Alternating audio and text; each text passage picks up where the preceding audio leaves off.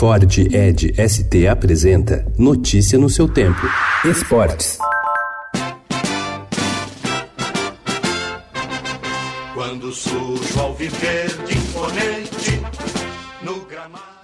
A fase decisiva do torneio mais importante do ano começa hoje para o Palmeiras, justamente no pior momento do time na temporada. Às nove e meia da noite, na fria cidade de Mendoza, na Argentina, a equipe dirigida pelo técnico Luiz Felipe Scolari terá de encarar o desafio de abrir as oitavas de final da Copa Libertadores contra o Godoy Cruz.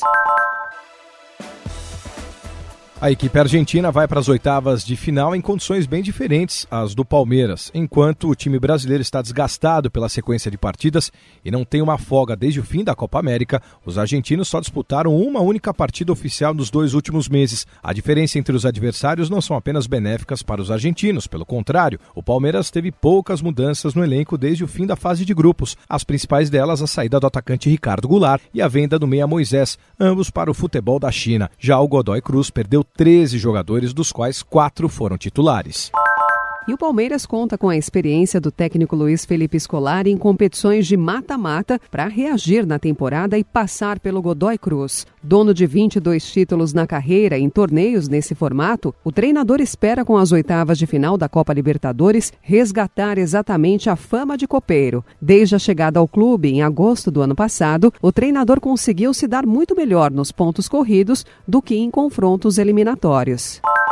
Nicolas Santos deixou uma dúvida na cabeça dos competidores ao conquistar o bronze nos 50 metros borboleta. Como um nadador consegue ser competitivo aos 39 anos? Ontem, Nicolas só ficou atrás do norte-americano Caleb Dressel, que bateu o recorde do campeonato mundial, e do russo Oleg Kostin. Um detalhe: Caleb tem 22 anos, quase metade da idade do brasileiro.